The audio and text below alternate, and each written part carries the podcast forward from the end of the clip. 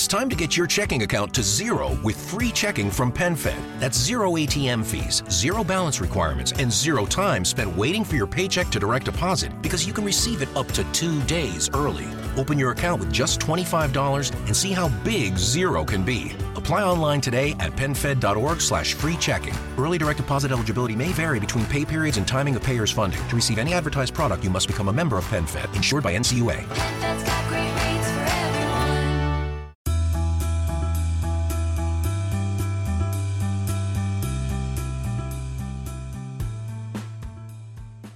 Hola amigos, ¿cómo están? Bienvenidos a un nuevo episodio de Invertir Joven. Mi nombre es Cristian Arens y les doy la bienvenida. Este podcast tiene como objetivo principal darte las mejores herramientas y los mejores tips para que aprendas a manejar tu dinero. Aquí creemos en la importancia de la educación financiera como medio para alcanzar tus metas y tus sueños. Recuerda que en este programa siempre hablamos de inversiones, finanzas personales y de emprendimiento. La frase de este podcast es el dinero es un excelente esclavo, pero un pésimo amo. Aquí van a aprender a hacer que el dinero trabaje para ti, para que tú puedas tener más tiempo y energía en hacer las cosas que realmente te gustan y te apasionan.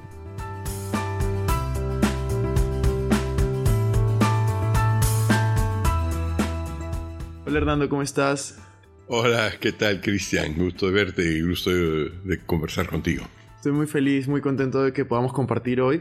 Eh, ya para este momento ya han escuchado definitivamente de ti las personas que nos están escuchando, ya te presenté, pero quisiera hacerte una pregunta que probablemente te han hecho antes y es, para ti, ¿quién es Hernando de Soto? Ah, es una excelente pregunta. Todavía no la tengo, no la tengo una respuesta. Hay, pues, en primer lugar, supongo, eh, la influencia de mis lecturas orientales indican que Hernando Soto son varias personas. No es que hay facetas en una persona, sino que hay varias personas. Hay, supongo, un Hernando Soto que es muy curioso, por eso me encanta investigar. y me encanta entrar en lo nuevo, en lo que se desconoce. Entonces hay el investigador ahí.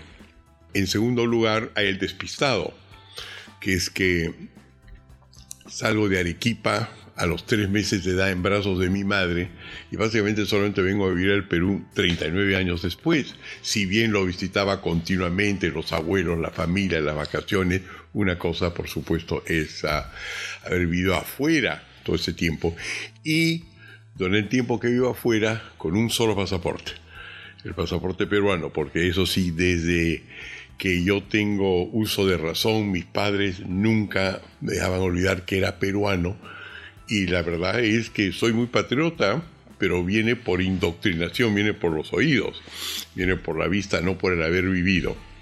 Entonces hay un Hernando de Soto ahí un poquito despistado, porque básicamente es formado en Europa, en escuelas europeas, en universidades europeas, gerencio una gran o unas más grandes compañías de ingeniería del continente europeo y recién comienza a partir de los 39 años un Hernando Soto peruano. Pero no peruano como cuando vive en el exterior, sino un peruano que trata de adaptarse y hace todos los esfuerzos posibles para identificarse con el país. Por eso me interesa, entre otra cosa, el sector informal, porque si se trataba de recitar quién eran los primeros incas, cómo fue todo eso, cualquier peruano lo sabía mejor que yo, pero yo quería conocer el sector popular peruano mejor que todos los otros y de esa manera contribuir, cosa que ahí es Hernando de Soto. Hay Hernando de Soto que al principio no se hallaba, no se encontraba a sí mismo cuando era joven, y yo iba a estar a Bellas Artes, había ganado los concursos de arte de entre la juventud suiza, y eso es lo que iba a hacer, y uh, Después mi vida, un día agarré un libro de economía que me recetó un peruano, Rómulo Ferrero, y me, enamoré de la lógica, ¿no? de los instrumentos que me daba para poder, entre otras cosas, describir mi país y países similares al, al mío. Cosa que hay varios de Sotos por ahí y la razón por la cual no me acuerdo de todos es porque una vez que he vivido un cierto tipo de Soto, quiero pasar a ser otro que recién estoy por descubrir. Claro, reinventarte. Y hablando un poco de las ideas y todo, esta idea que tú tienes de capital y dinero, que la, que la mencionas en tu libro, de hecho, ¿tú consideras que ha sido eh, la mejor idea, y ahora la vamos a, profundizar, pero tú consideras que ha sido una de las mejores o la mejor idea que has tenido en tu carrera? No estoy seguro. Fue por lo menos la que más éxito comercial ha tenido. Nos ha permitido financiación y... Uh, presencia en varios países a la vez, nos ha permitido vivir muy cómodamente. Eh, y todo eso porque efectivamente el libro se escribe justo después de que implosione el comunismo y surge el capitalismo. Y, eh, y como estamos descubriendo ahora, la gente todavía no sabe qué es capital.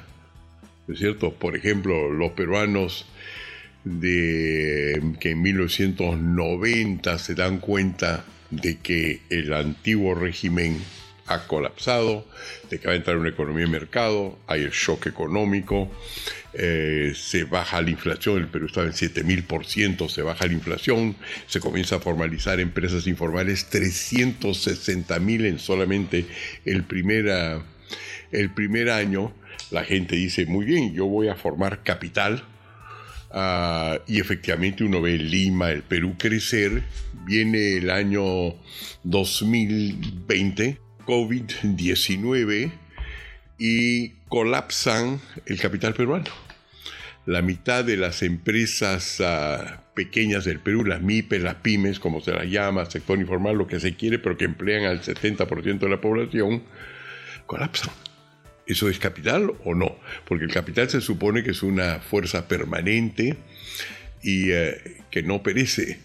Y si por otro lado los ahorros de la, de la pequeña empresa que emplea en todo el mundo, inclusive 4 mil millones de personas, millo- eh, 1.600 millones, desaparecen así. ¡ush! Y eso es capital. En otras palabras, ¿cuál es la diferencia entre dinero y capital? Entonces, la idea es que el capital, cuando uno es capitalista, yo soy capitalista, tengo esta casa, es capital, tengo ideas, es capital, son cosas que no desaparecen, están ahí, que pueden ser transformadas en dinero o no. Mientras que las cosas que crecen a favor, eh, a, base de créditos y de préstamos, son cosas que cuando se cancelan los préstamos, ¡ush! desaparece, cosa que el capital es un descubrimiento bastante interesante porque es una vieja palabra que fue utilizada, que se calcula que comienza cuando alguien se da cuenta que hay valores ah, de cosas materiales, de cosas, pero también de cosas intangibles, que pueden en cualquier momento venirse en dinero, pueden ser invertidas en producción, es lo que descubre Adam Smith, lo confirma ah, Karl Marx varios años después, y tratan de decir, no, es una forma de capital y nunca acaba la palabra porque esa palabra es una manera de darle valor a las cosas que no es necesariamente monetizable o no necesariamente viene en la forma de dinero. Entonces, la palabra capital no sé si sea más importante, pero nuestra definición de lo que es, de que si está bien hecho, si está enraizada en propiedad, en cosas que tú controlas, que pueden multiplicarse y pueden ser invertidas, que por ejemplo nuestras comunidades en el Perú no pueden. Es decir, hay, dinero y hay dinero. Entonces, en ese, en ese momento, la palabra capital diseña una especie de fenómeno de valor distinto que el de dinero. Y eso, el hecho de que la gente eh, comience a reaccionar frente a, a ese concepto, por supuesto, hace que sea uno de los más debatidos, pero no sé si es, ah, si es el más importante de todos a la larga.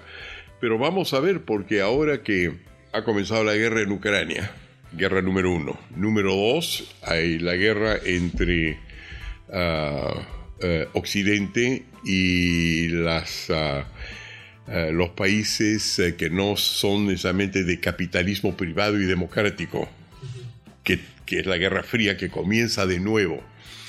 Ah, y con eso están viniendo las escaseces de combustibles, de dinero, y detrás de todo eso hay una lucha básicamente entre Norteamérica, Europa, la OTAN y el resto del mundo para ver quién va a controlar los recursos naturales que todo el mundo decía que ya no son tan importantes porque los más importantes es información tecnológica, resulta que ahora se las están peleando en distintas partes del mundo. Esto es lo que subyace esas dos guerras.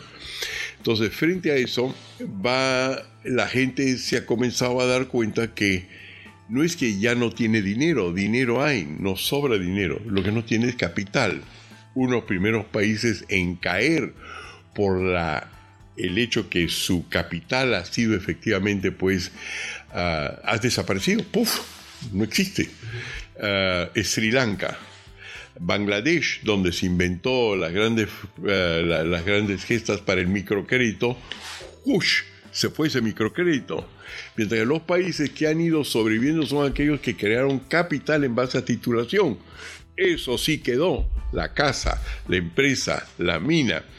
Entonces, frente a, eh, frente, a, frente a todo eso, yo creo que en este momento, si la idea de capital fue una de las causas más importantes, va a surgir por dos razones. Uno, porque se va a dar cuenta de que una cosa es el dinero que, que se produce en base a deudas. El 95% del dinero del mundo no sale ni del Banco Central de Reserva del Perú ni de la Fed. Es producido por bancos a cambio de una promesa de repagarlo, es decir, de una deuda. Termina la deuda, desaparece el dinero. Se crean deudas, hay dinero, pero es muy distinto de si yo tengo una mina, yo tengo una capacidad productiva y la monetizo. Ahora, ¿cómo exactamente y dónde se traza la línea que separa el dinero que eh, Jefferson y Marx llamaban ficticio, el capital ficticio, y dónde comienza el capital real? Va a ser muy interesante en base a quién va a quebrar y quién no va a quebrar dentro de los próximos meses y años. Y por otro lado, la aventura intelectual de definir capital, ¿no? que una de las definiciones que he encontrado en, eh, en algunas investigaciones europeas, es decir, tuve que pasar por cosas que se, estaban, se habían escrito en el siglo XVIII. Capital vendría, si no nevero, como dicen los italianos, de ben trovato, si no es cierto, por lo menos de una web es interesante, venía del hecho de que cap- capital viene de capital, la cabeza. Y la cabeza eh, es importante porque captura un valor que en el fondo es abstracto, como la palabra energía. Es abstracto, pero existe. Y entonces deciden de que la palabra capital se refiere a ese valor abstracto que no es tangible, que no se puede tocar, que como una energía o no huele, nadie la siente. Algún día has tocado energía, algún día has tocado capital. Sin embargo, es importantísimo porque te permite medir cosas y entonces vamos a poder avanzar en una, en una, eh, eh, en una investigación que nos va a permitir definir esos términos que en la vida nos permiten capturar conocimientos que de otra forma no se pueden capturar, ¿no? Y que sin embargo son importantísimos. Me parece importante lo que mencionas y lo que está pasando, esta conexión de la idea con lo que está sucediendo en el mundo y de qué manera se está volviendo cada vez más tangible. Yo, justo hay una frase de Warren Buffett que a mí me gusta mucho y es, cuando baja la marea es cuando te das cuenta quiénes estaban nadando sin traje de baño o con traje de baño. Claro, sí. Él, pero él se refería a, a- a dinero. Inversiones. Sí, invertir en la bolsa con, con estrategia, con conocimiento, sí. Con estrategia.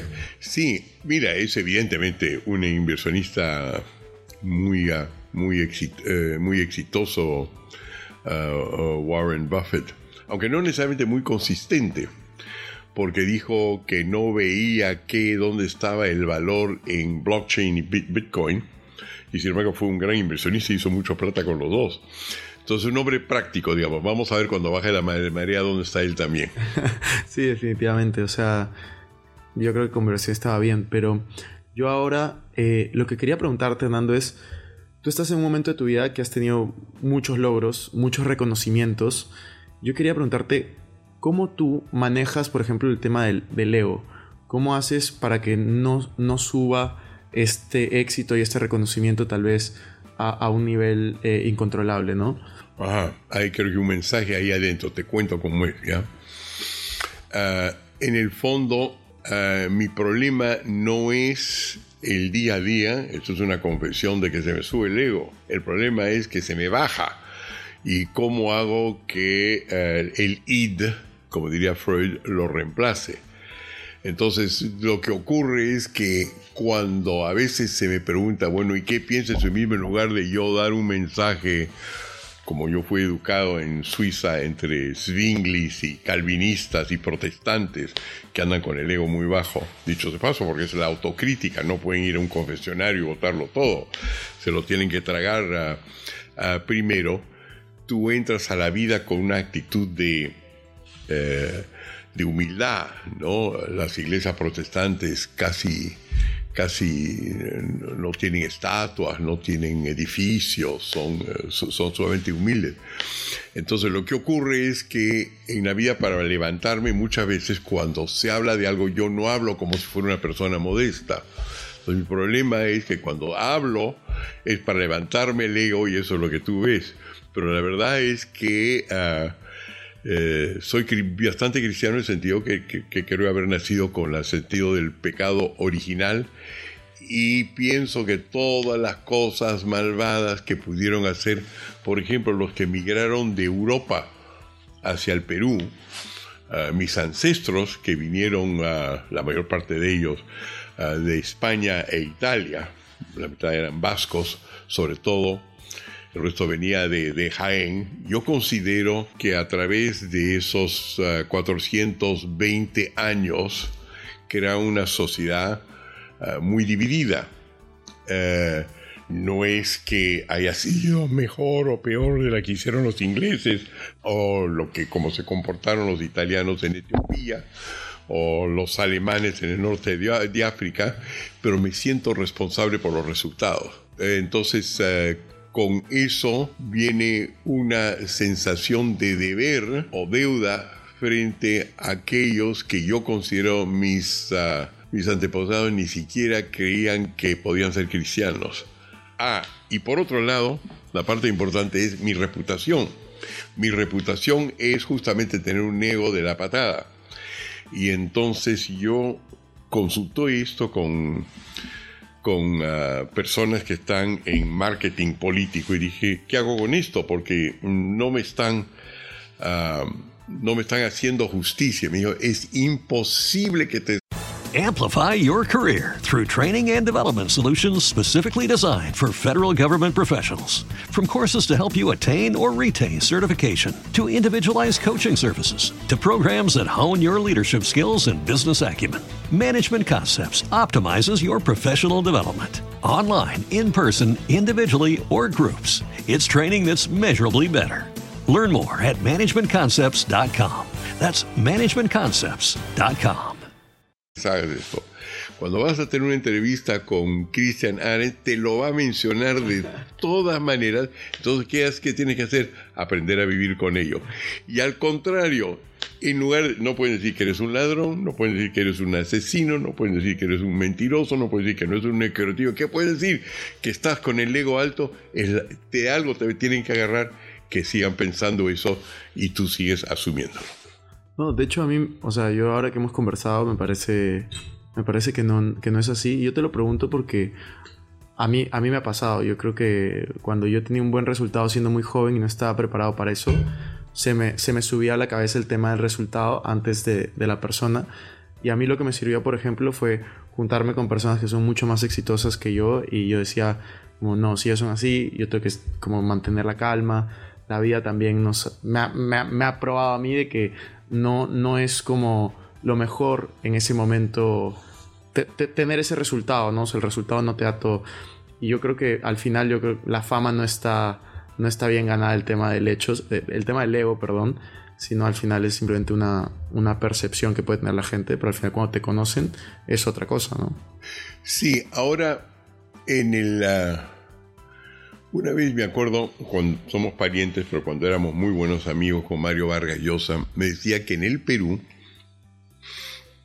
eso de, del ego, ¿no? Era, se debía a que había en las clases superiores muchos temas de envidia y que entonces el e- cuando tú tenías un éxito y él en eso yo yo acuerdo que cuando comenzamos a ser ya no solamente parientes sino amigos eh, al final de los años 70 comenzando lo- lo- los años 80, era pues víctima de celos, ¿no? La gente, caramba, es este escritor provinciano que venía, como yo, pues una familia de clase media, empobrecida, en, en su momento de repente tuviera todo ese éxito, lo criticaban por eso, ¿no? Entonces él decía que esa élite en Lima, ah, San Isidro, Miraflores, la parte sur con la cual yo vivo vivo, daba el hecho, eh, siempre estaba proclive a criticar el ego de otra persona, pero que venía con envidia. Yo me acuerdo que yo defendía y decía, mira, no hay más envidia en el Perú que en otras partes. Y él me decía, te equivocas, el Perú es bien especial. Además eso nos viene de España, decía. Bueno, sí, puede ser eso. Y también yo- estábamos hablando de, de- del pasado, ¿no? De hace unos años. Yo te quería preguntar un poco si es que tú te pudieras encontrar con una persona como la mayoría que nos escuchan entre 20, 35, 40 años, ¿qué, consejos les podrías dar? O sea, traspasando también un poco el tema de qué consejo te podrías dar tú a esa edad, ¿no? ¿Qué te hubiera gustado saber o escuchar que tal vez no lo escuchaste o, o lo escuchaste luego? Sabes, Eh, tengo un problema con esa pregunta. El primer problema es de que como no tengo hijos, ese contacto que vendría de conversar con gente joven todo el día no existe. Entonces, para mí la gente joven es, eh, es como supongo ser Tarzán, estar en África, llegar a una tribu perdida, ah, que ha llegado en un platillo volador, es siempre un acto de, uy, descubrimiento. Yo he sido joven, es, es- es- es cierto, pero eso no quiere decir que yo conozco a los jóvenes de hoy, los jóvenes van cambiando con el tiempo, ¿no? Lo, en mi tiempo eran muchísimo más disciplinados, ah, porque eran disciplinados, es decir, se les imponía un cierto orden, ahora son más, ah, ma- más, abiertas, las mujeres tienen libertades que no tenían en mis tiempos, las cosas han cambiado. Entonces, cada vez que estoy, digamos, con tu joven, yo no sé qué decirle, porque eh, no sé si se interesa en lo que yo he vivido, ni si es pertinente a su vida. Entonces yo más bien espero preguntas. Ah, ¿Qué, por ejemplo, pasa si no puedo decidirme tomar esta opción en una carrera o tomar esta otra opción? Ah, yo lo que les doy son los criterios que me son propios para que ellos interpreten cómo eso afecta su vida el día de hoy, sujeto a lo que en inglés se llama peer pressure, presión de sus pares, que parece ser más importante que en mis tiempos. Eh, eh, eh, por eso, y que no, y que no los afecte además he tenido una, una vida completamente distinta, pues he sido hijo de arequipeños, educado en Europa, eh, vivía en una casa donde todos los días mi madre recibía correspondencia de Arequipa en sobres gruesos, lleno de fotos de cómo eran los primos, qué pasaban. Yo tengo 46 primos, qué hacían, primera comunión, segunda comunión. Les ponían, eh, le- les, eh, le ponían muchas estrellitas, ganaban premios todo el tiempo. Y mira, mira cómo tus prim- primos ganan premios afuera y tú no estás ganando premios. Cosa que me acomplejó durante tres años hasta que me di cuenta que los peruanos se daban medallas para casi cada cosa que hacían y uno bastaba asistir a una conferencia de un día y te daban un diploma, pues es una cosa inconcebible en Europa, no para agarrar un pedazo de papel te puede tomar cuatro, cinco, seis años. Entonces, eh, frente a, todo esto, lo que viví en casa, que era un reflejo del Perú, eh, donde las jerarquías parecían en la GCU contar mucho, qué tal, como soy yo, yo soy hijo de coronel por si acaso, ¿no? Yo soy hermano del arzobispo. Iban, iban, ah, iban gradando las cosas aún a países donde esas cosas eran mal, donde esas cosas eran mal vistas.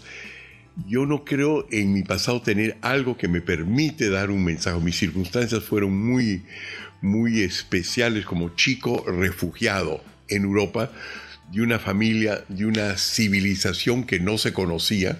En ese momento España, que era la única que podía ser y estar interesado en América Latina. No estaba muy interesado en América Latina. Ah, eh, y eh, el resto de países no sabían de América Latina como una especie de lugar, o el Perú como el, imperio de los incas, una cosa rara, el sol. Ah, no ten- todo esto para decir que no encuentro que yo que tengo autoridad de aconsejar ah, nada a un joven porque no tengo algo que me identifique con su pasado.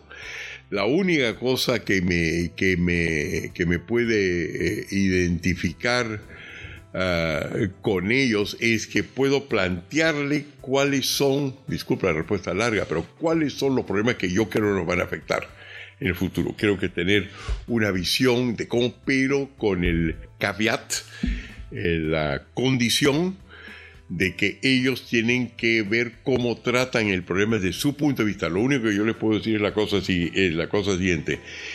Se acabó la paz de los últimos 30 años. Va a haber un reposicionamiento, un realineamiento, lo que llamamos capitalismo.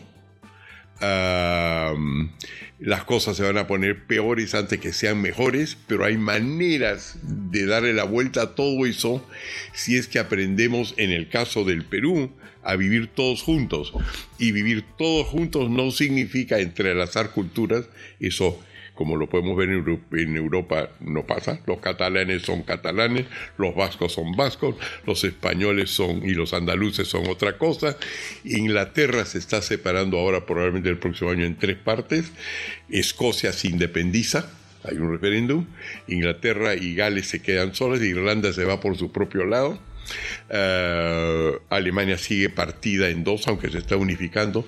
El mundo se está recomponiendo y hay que acostumbrarse a un cambio ah, y aprender a vivir dentro de ese, de ese cambio. Pero lo interesante es si uno ve todo lo que yo te acabo de decir. Los ingleses son distintos, de los irlandeses. Además, si uno agarra una serie de Netflix, Peaky Blinders, se da cuenta que son bien distintos. Todos hablan inglés. Y sin embargo viven juntos y prosperan. Y eso no es porque hay una reconciliación entre razas y culturas, por eso son las cosas que son, sino porque todos viven con las mismas normas. Todos tienen los mismos derechos y las mismas obligaciones. Entonces Suiza, donde tú tienes los alemanes que no toleran los franceses porque los consideran frívolos, los franceses consideran que los alemanes son cuadriculados, lo cual lo son. Los dos creen que los italianos son parlanchines, hablan mucho mejor que el resto de nosotros, y los tres creen que los romanches son ladrones. Todos viven juntos en los países más prósperos del mundo porque no tratan de que la cultura los junte, sino que los intereses los junten, que es lo que a mí me gusta el capitalismo, porque es un common ground, es un lugar donde se une esfuerzo. Entonces, si cuando me hacen las preguntas de dónde yo creo que va a ir el futuro, en base a lo que se conoce el pasado, yo tengo algo que decir.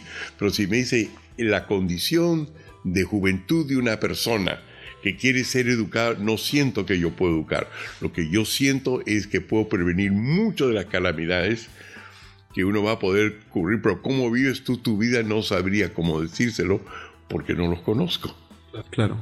Y justo estábamos viendo, tú lo mencionaste, hay muchos cambios en el mundo, tú has pasado por etapas bastante cambiantes, has pasado también por el terrorismo en, en Perú. ¿Qué clase de mentalidad tienes en el sentido de esa motivación de salir adelante, de cambiar junto con los cambios que, vienen y las condiciones que tienes? O sea, ¿cuál es la, la, la forma en la que tú piensas y dices, no, voy a salir adelante, voy a adaptarme a los cambios? Y, y, y sigues aquí adelante. Bueno, en primer, en primer lugar es que a mí los cambios son cosas que a mí me interesan, ah, porque la vida es cambio. ¿no? Eso es básicamente la filosofía pues, de Karl Popper. ¿no? Los, ah, la única cosa que no cambia son los cambios. Entonces, que lo importante es crear una sociedad que esté adaptada al cambio. Entonces, ah, la- yo supongo que en ese sentido soy muy poco conservador. Tengo, claro que tengo principios que, que, que, conservar, pero digo conservador en el, en el sentido de que me apego a una forma de vivir. Eso definitivamente yo creo que es una manera mm, desastrosa de vivir porque los cambios de todas maneras van a venir. Ah, no hay una sociedad necesariamente ah, estable, todavía está en formación lo que, lo que, lo que podemos hacer. La verdad es que la mentalidad es una que me ha impuesto la, la vida, el sentido que al variar de lugares donde resido como país, vivir con padres peruanos en, en un país dominado por franceses y alemanes, ah, y donde las grandes ah, aventuras de mi madre eran cómo mm, crear un pequeño Perú en Europa, qué limones había que escoger para hacer un pisco sour que sea tan bueno como de un hotel peruano, qué tenía que hacer para que ah, importar ají para hacer una copa como la que había aquí. Es toda su vida era ver cómo se vivía una vida arequipeña en Europa. Yo no he tenido el problema de adaptarme al cambio. Eh, no sé cómo, hay que saber, mira, para saber dónde vas hay que saber un poquito de dónde tú vienes, ¿no? No habiendo sido el- un colegio peruano, eh, cuando a mí se me habla de un apellido el otro, no me impactan. No, no es una cosa que impacta mi vida en primer lugar porque creo que son rivalidades casi de barrio. Eh, no, no, no tengo problema con el, no tengo problema con el cambio. Lo cual yo supongo que me da algunos haces en la vida, ¿no? Y es que cuando viene, eh, ¿qué, qué te digo yo? Algo que nadie creía que iba a venir. Viene el presidente Castillo, ¿no? Con un cierto peligro de ah, eh, eh, un cierto peligro de que haya detrás de todo eso ah, una inteligencia cubana y que eso nos podría llevar a, mal puerto, ah, mi tendencia no es en decir, bueno, que se vaya y, y entonces vamos a crear algo, vamos, vamos a regresar al pasado. Yo sé que ese pasado no va a regresar. Yo creo que puede ser mejorado, pero no hay que pensar en que sencillamente se vaya, sino ahora qué vamos a construir dado que el Perú votó de esta manera. Entonces, ah, la, yo creo que la, la- ventaja, si tú quieres, de, eh, de no estar enraizado en un pasado particular, porque mi pasado existió un momento y, y- desapareció, ¡ush! cuando murieron mis padres, porque ya ese entorno arequipeño viviendo, viviendo en el extranjero ya no existía, ¿no es cierto? Yo tuve que adaptarme a las cosas y la ventaja yo creo que eso me da como persona, ahí viene un poquito de la parte de Leo, si hay alguna ventaja, si hay una ventaja que yo tengo es que sé dónde no se puede retroceder. Sé qué pasó después de la Segunda Guerra Mundial, la Tercera Guerra Mundial, y que necesariamente el hecho que haya ocurrido algo malo no es, significa que lo que viene va a ser peor, sino que hay manera de construir sobre eso o de utilizar la desgracia de un momento para crear algo que faltaba crear. Es decir, creo en el poder de la crisis. En la- yo diría que yo, yo, yo diría que hay que tener, eh, si hay que trasladarlo a alguien que ha vivido toda su vida en el Perú eh, y sabe lo que es ah, eh, vivir la vida, vivir lo- la vida local, es darse cuenta que, como decían los filósofos hindúes, el río que pasó, ya pasó, nunca es el mismo río y que hay que aprender a que ahora vamos a ir a una evolución muy rápida. Hemos tenido una más lenta durante 30 años porque hubo plaza de estabilidad, eso ya desapareció. Ahora vamos a encontrar algo quizás muchísimo más interesante. Una, una pregunta que se me viene a la mente, porque justo mencionaste la palabra construir y la situación de Perú, eh, que es una situación que bueno, en Latinoamérica se está expandiendo. ¿Cómo podemos construir un Perú mejor? Bueno, en primer lugar, hablando de tomar conciencia de que es uno, tomar conciencia de lo que es el Perú. En sentido, mm, lo que me viene a la mente es esa, ese dicho, el Perú es un mendigo sentado sobre un banco de oro. Yo creía que entonces era una situación especial del Perú, solamente que cuando he viajado a distintas partes del mundo, a asesorar jefes de Estado, no, no asesorarlos, no, no soy un consejero político, a construir distintas instituciones en sus propios países, conversando con ellos me he dado cuenta que me di cuenta de que en todos los países del mundo, desde Filipinas hasta Tailandia, todos los países, Tailandia es un mendigo sentado sobre una olla o un banco de oro. Todos los países tienen el mismo dicho. Eso quiere decir la cosa siguiente, que lo que ellos te están diciendo es mi país es pobre, pero tiene un potencial, porque estoy sentado sobre ese potencial. Entonces la pregunta es ah, si ese potencial, dan cuenta que es ese potencial. Y ahí viene, por ejemplo, la palabra capital que está interesante. Si tú ese potencial no lo puedes desarrollar y, con, y capturarlo en un instrumento de valor que llamémoslo capital, entonces no estás sentado realmente sobre prosperidad. Entonces lo importante, eh, lo importante ahí es darse cuenta de que lo que estamos hablando es de potencial. Y regresamos de nuevo a la palabra capital. Yo considero que quizás la persona que primero vio el tema de potencial, creo que es que se escribieron 200 páginas, inclusive con fórmulas matemáticas al respecto, fue Aristóteles, que dijo, el potencial de una cosa es más grande que la cosa siempre. Es decir, lo que no ves es más importante. Entonces la pregunta es, ¿qué te permite a ti darte cuenta de- del potencial que puede tener una cosa? Y es ahí donde yo entro en la titulación y la propiedad. Porque lo que me di cuenta al observar el Perú y trabajando, habiendo creado el Instituto de Libertad y Democracia, es que a medida que yo veía como mis colegas iban definiendo la titulación de cualquier cosa, tú tienes solamente en un título un espacio limitado para decir que es tu casa. ¿Cuáles son los peligros que tú ves? Hipoteca, expropiación, desagüe, agua, etc. Entonces tienes que escoger lo más resaltante e importante de cualquier objeto. Inclusive es un título universitario, te tiene que decir lo, en forma apretada lo más importante de tu eh, del nivel descriptivo que se ha hecho de tus valores. Entonces me di cuenta que era a través de los títulos donde tú podías distinguir el potencial. ¿Por qué estás hablando de que esta casa está al lado de un río? ¿Por qué pone agua o por qué pone desagüe, etcétera? Es porque no lo escogió un artista, sino porque es lo más importante para ti.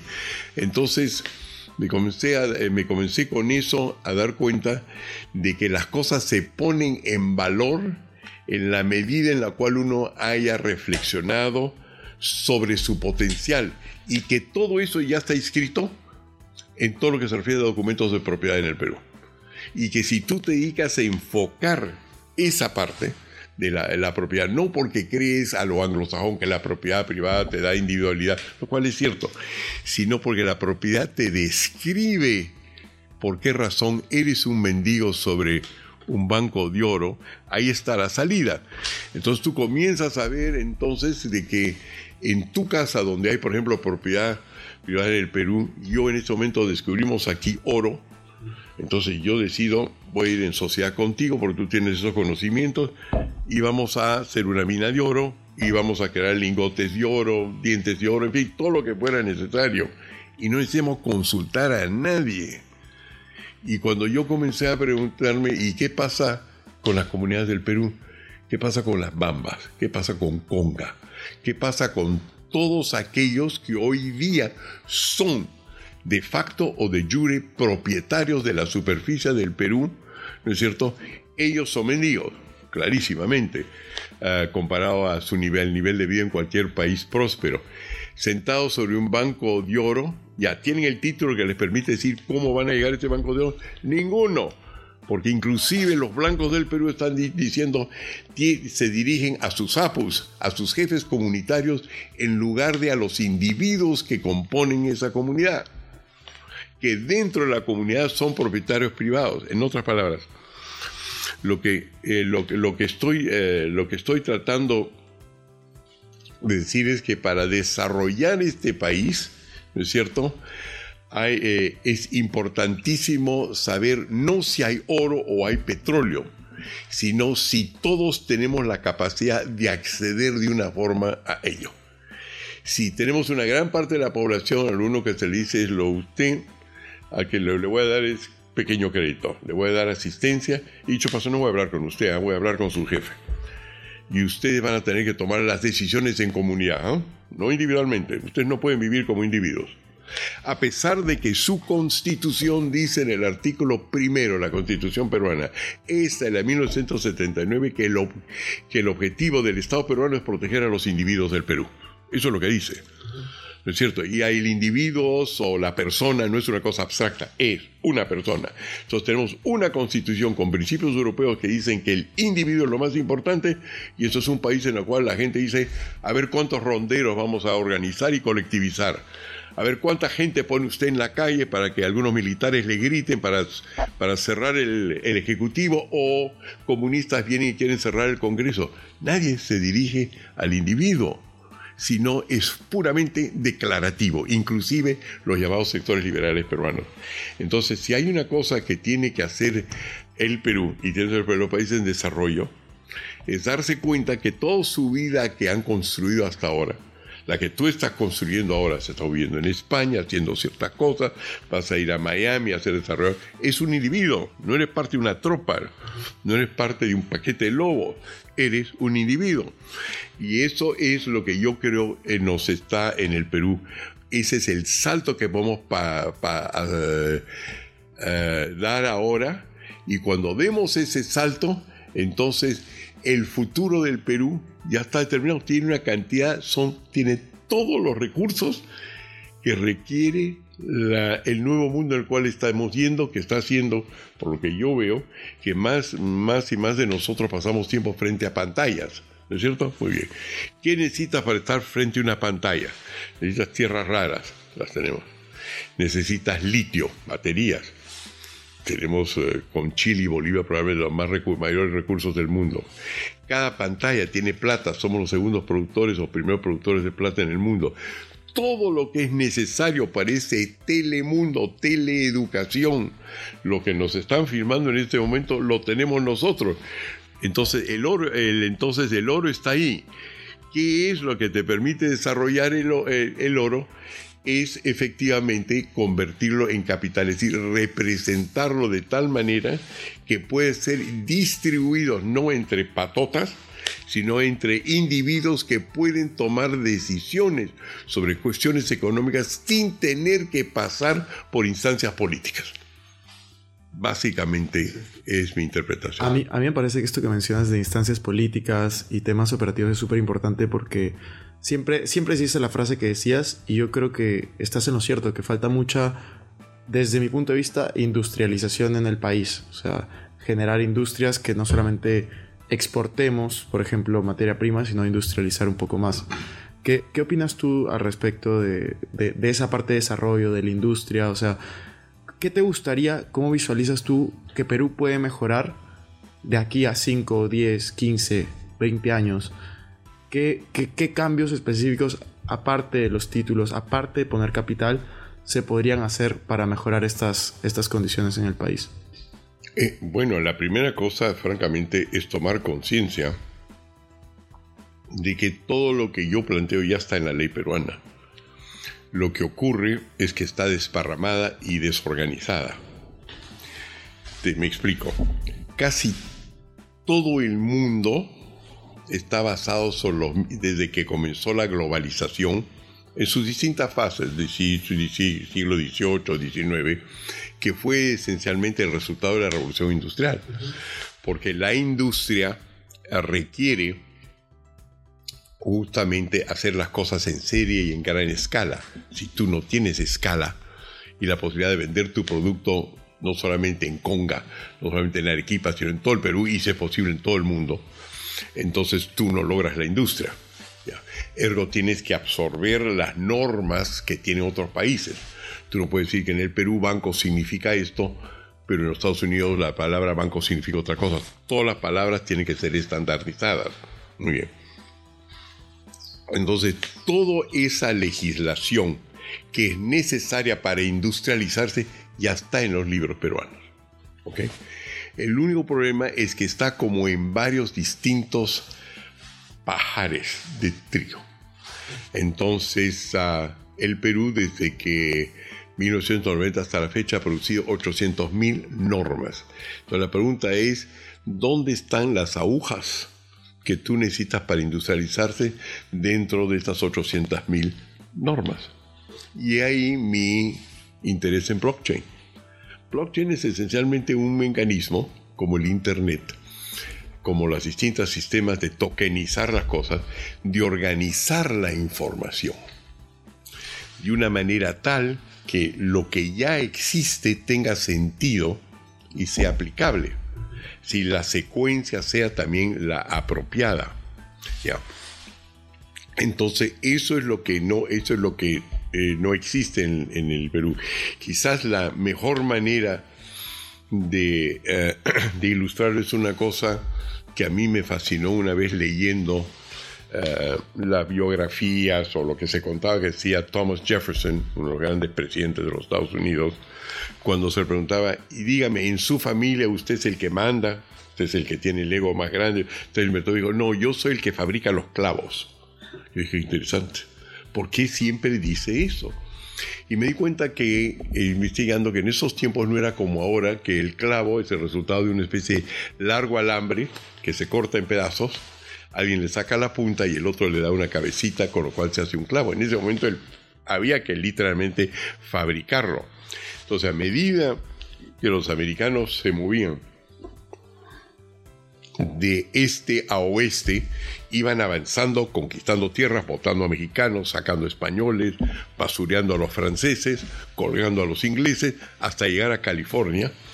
Y en el, y en el proceso, había alguien en la familia fabricaba clavos. ¿Por qué? Porque donde tú ibas encontrabas un bosque.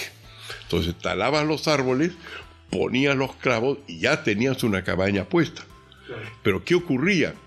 Que cuando de repente alguien decía, oye, hay más oro, o más trigo, o menos piel roja que nos van a matar, o gángsters, o lo que sea, hay que moverse 200 millas más, más a occidente, entonces lo que hacían era incendiaban su propia cabina para rescatar los clavos.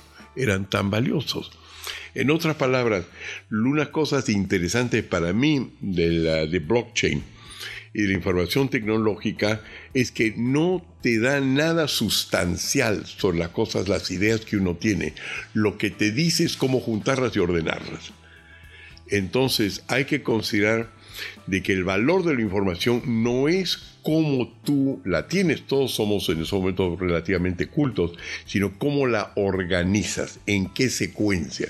Entonces el Perú es un país donde yo veo gente con mucha cultura, es sorprendentemente culto, pero nadie sabe en qué orden viene ni sabe que tú no puedes hacer que una computadora funcione en la comunidad peruana como puede funcionar en Lima. No porque cuestiones raciales, étnicas o lo que sea, sino por la forma como el derecho está organizado.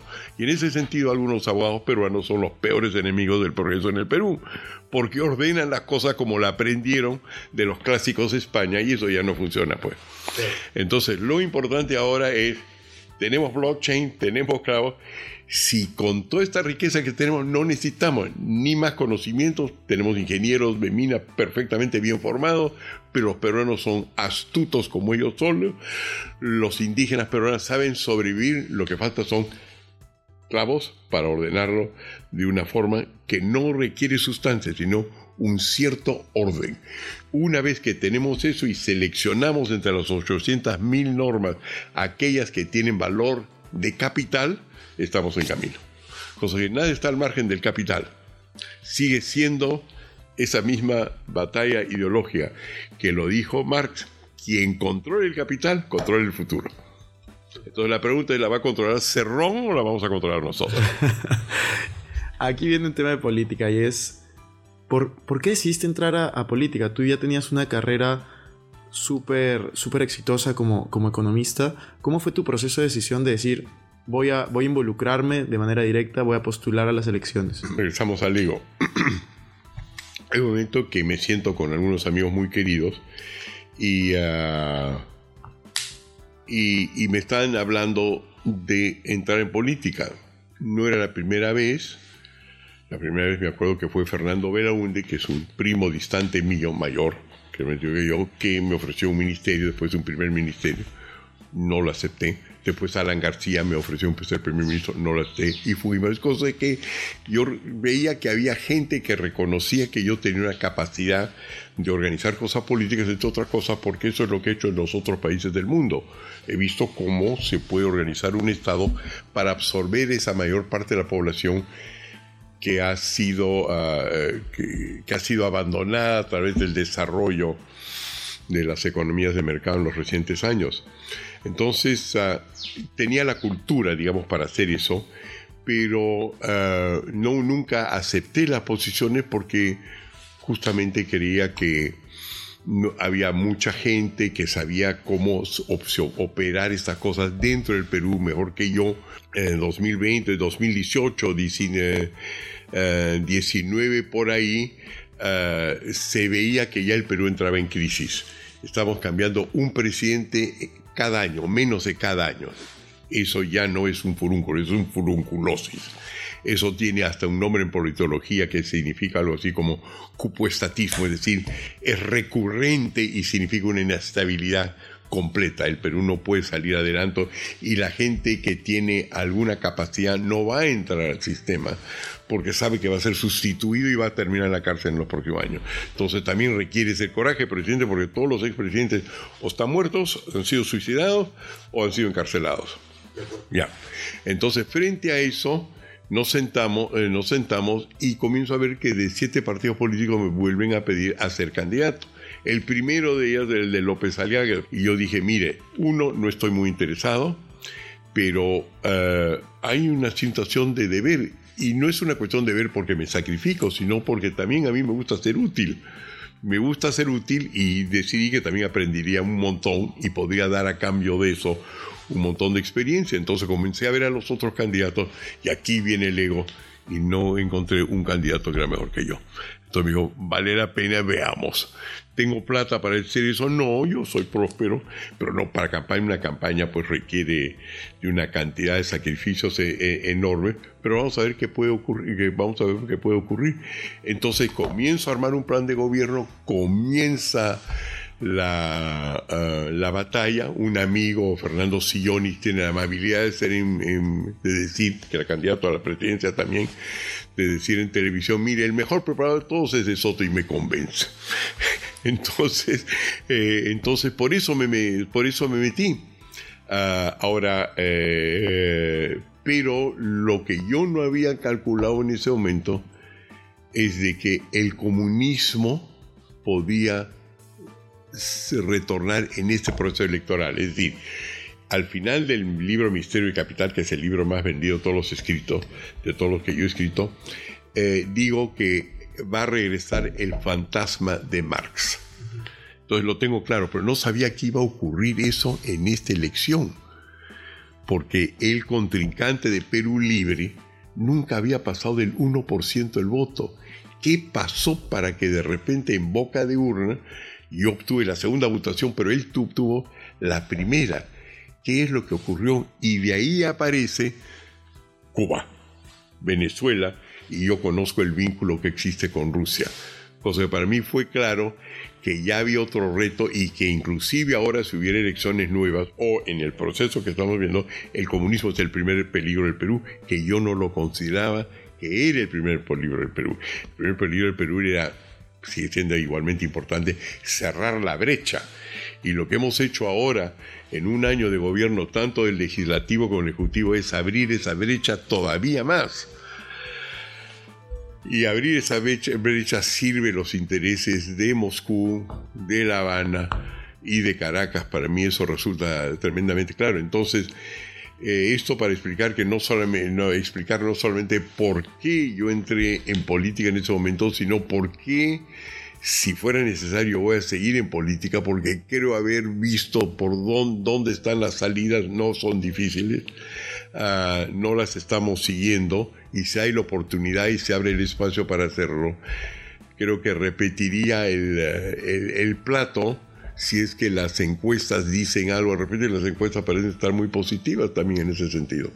Y respecto a esto que dices, ¿qué te gustaría hacer en, en los siguientes años? ¿Qué te gustaría lograr? ¿Qué es lo que más te motiva en, en este momento? ¿Es, ¿Es ser presidente o cuál es tu principal motivación en los siguientes años? Ah, no, si yo te tengo que decir cuáles son las horas más felices del día, son por ejemplo ahora que en Silicon Valley se me ha atribuido ser especie de autor intelectual de lo fundamental que está ocurriendo en la construcción de Web 3, ¿no es cierto? Es decir, tenemos Web 1, que es cuando la computadora cada uno saca un mensaje y yo lo podría intercambiar contigo.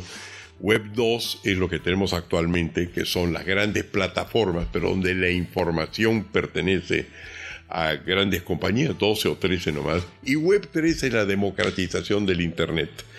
Pero el objetivo es blockchain, el objetivo es utilizar blockchain para que los individuos y no solamente las grandes corporaciones puedan introducir sus regímenes de comportamiento, de enriquecimiento por sí solos. Es decir, que todo el mundo ya no es como en la época feudal, de que tenías que apellidarte de esta manera, o ser varón, etcétera, o ser una gran corporación.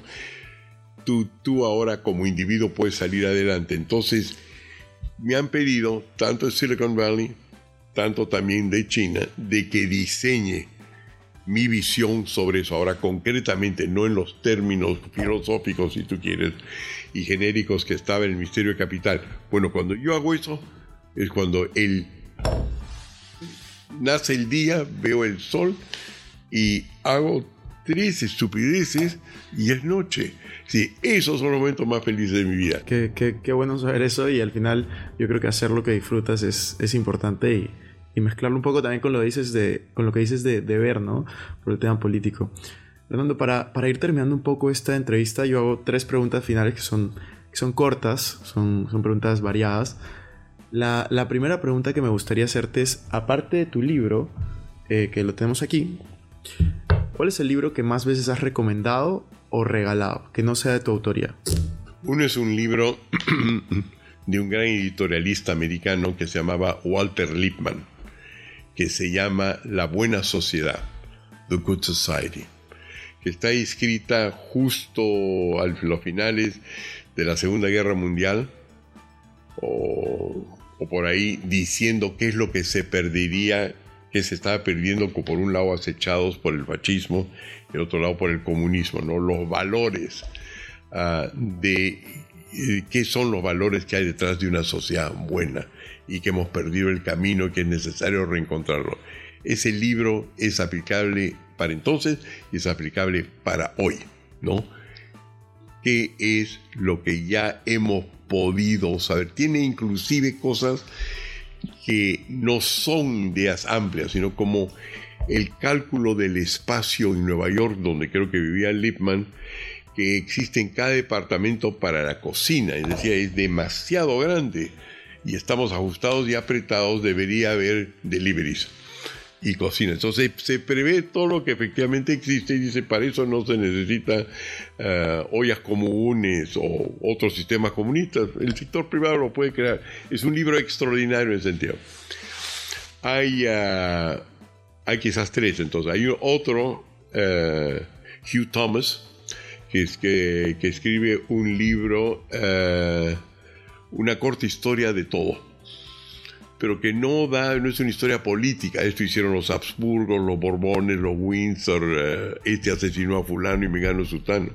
Sino hace desde el momento, desde cuándo estamos usando calzoncillos, hasta de cuándo se decidió hacer cocina de esta manera o la otra. Sino una historia de la civilización.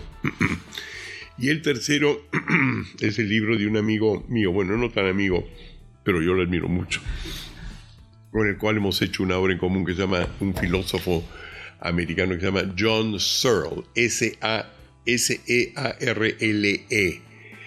que tiene que ver sobre speech acts, actos verbales.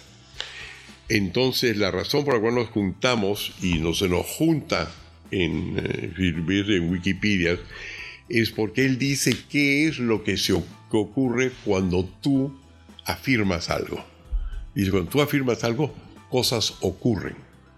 Es lo que a veces los abogados llaman el poder deóntico de la palabra. Y que Kant justamente, si hay algo que, que contribuyó, yo supongo que de los antecesores de John Searle, es decir, de qué nos sirve la escritura. Entonces, para que nos compromete. Y nos compromete más que decir las cosas verbalmente. Pero efectivamente, si un presidente promete nacionalizar o no nacionalizar, la palabra es importante. Palabra de maestro. Y si no la tiene, lo hemos notado es una cosa bien concreta. Entonces, yo lo que es que lo que ocurre es que la, también lo recomiendo porque yo escribo, si tú quieres, todas las otras cosas que escribo que no son tan vendidas porque son bien pesadas, es qué ocurre cuando no tienes un acto verbal, yo me caso, sí, yo juro, no, por la patria, Ah, ese tipo de cosas. ¿Qué ocurre cuando en lugar de decirlo, lo escribes? Entonces, eso es una nueva escuela filosófica, como se dice, eh, que se llama documentalidad, que es el acto de documentar algo, ¿no? ¿Qué ocurre cuando tú, esta San Martín, dice, esta es la constitución del Perú? Es el año 1821, ¿no es cierto? Se cambió, ¿Se creó el Perú o no? Por un acto de un documento cuando una declaración, cuando de repente se le dice al presidente Castillo, ahora porque está juramentado, aquí está, usted es presidente, es presidente, inclusive cuando duerme y está, in- dur- cuando está y está inconsciente, sigue siendo presidente. En otras palabras, los actos documentales crean situaciones absolutamente reales. Se firma la paz entre los Estados Unidos y el gobierno de Vietnam en París y hay paz, cosa que las cosas escritas, regresa capital, títulos, etcétera, son importantes. Entonces, tres libros que recomendaría es Lippmann, el- la, La buena sociedad, eh, dos, los actos verbales, porque te lleva directamente al, al, al, al segu- al- al segundo, y en, ter- ¿qué había dicho tercero? Ya me olvidó. el tercero el, el, El tercero, y va, ¿cuál, cuál es el segundo? Ya me olvidó, pero esos tres se tocan. Está perfecto. Y la, bueno, la, eran tres preguntas. Esa era la primera. La, la segunda pregunta que, que yo tengo es, tú has trabajado con muchos expresidentes, con muchas, eh, de diferentes países. ¿Cuál, cuál es el momento más gratificante que tú, que tú recuerdas? Son distintos momentos. Hay momentos que fueron interesantes para mí, pero que no produjeron desgraciadamente los resultados. Por ejemplo, cuando lo he asesorado al presidente Putin. Eh, sé que comenzaron programas de titulación, de registro, pero no los vi, porque esas cosas típicas, pues tú tienes la idea, tienes el concepto, al momento de realizarlo no vas a poner un peruano a quien le caen todas las luces, todas las gracias, te desaparecen muy rápido.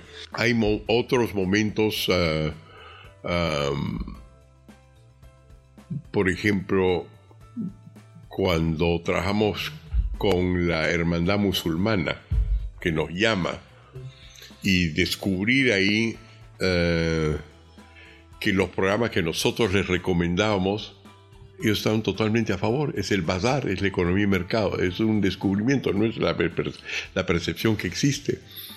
Y fue gratif- gratificante no porque ellos la adoptaron, porque en, todas partes, pa- en todos los países les cortaron la cabeza y los terminaron encarcelando y han desaparecido, están en las cárceles. Pero lo interesante fue que las ideas que nosotros pusimos adentro de cómo, de cómo organizar el territorio de una manera en la cual eh, se pueda el mendigo sentado sobre el banco de oro explotar el mundo, fueron, ah, fueron absorbidas por Netanyahu, que era el primer ministro de Israel que nos reconoce hasta el día de hoy que fue una inspiración pe- peruana.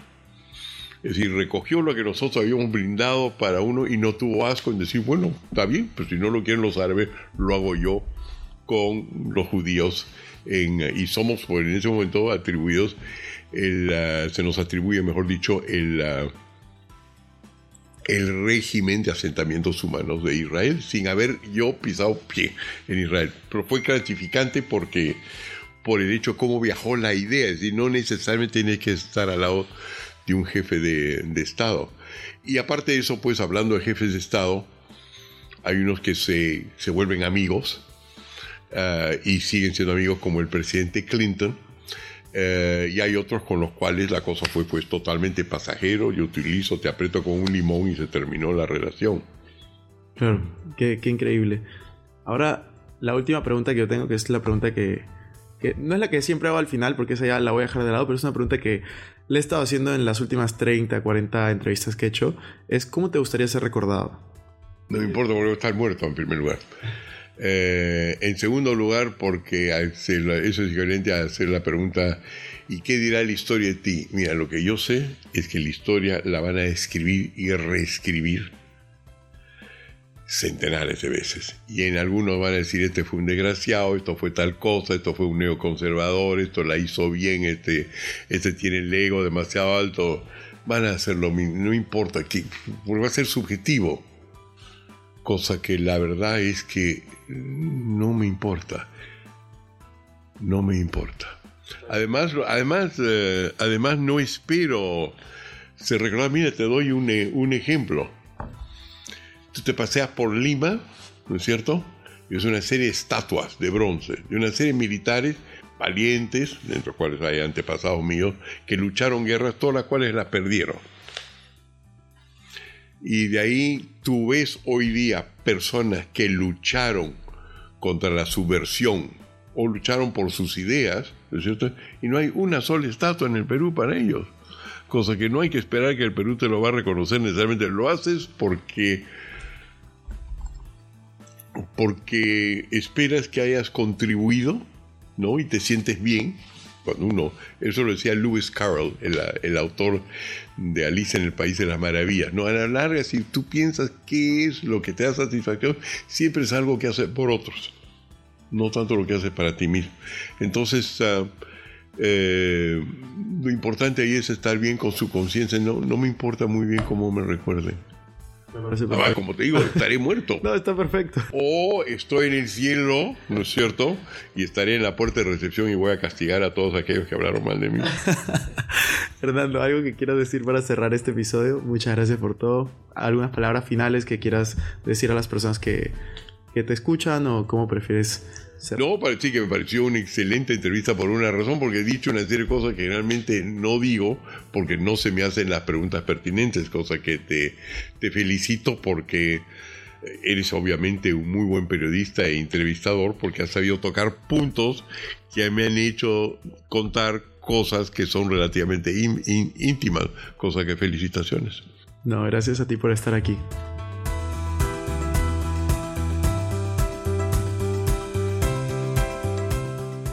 Bueno amigos, eso fue todo por este episodio. No me quiero ir sin antes invitarte a que te suscribas a mi canal de YouTube. Me puedes encontrar como Cristian Arens. También a que me sigas en Instagram y TikTok como Arens Cristian y que te unas a los grupos gratuitos que van a estar en la descripción.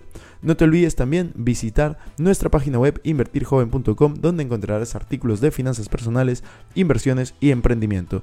Si nos estás escuchando desde Spotify, no olvides ponerle follow para no perderte ningún episodio. Y si estás en iTunes, ponle 5 estrellas y deja tu comentario. Sería genial que puedas compartir este episodio para ayudar a más personas. Gracias por estar aquí, conmigo es hasta la próxima semana y recuerda que la frase de este programa es el dinero es un excelente esclavo, pero un pésimo amo. Hasta la próxima.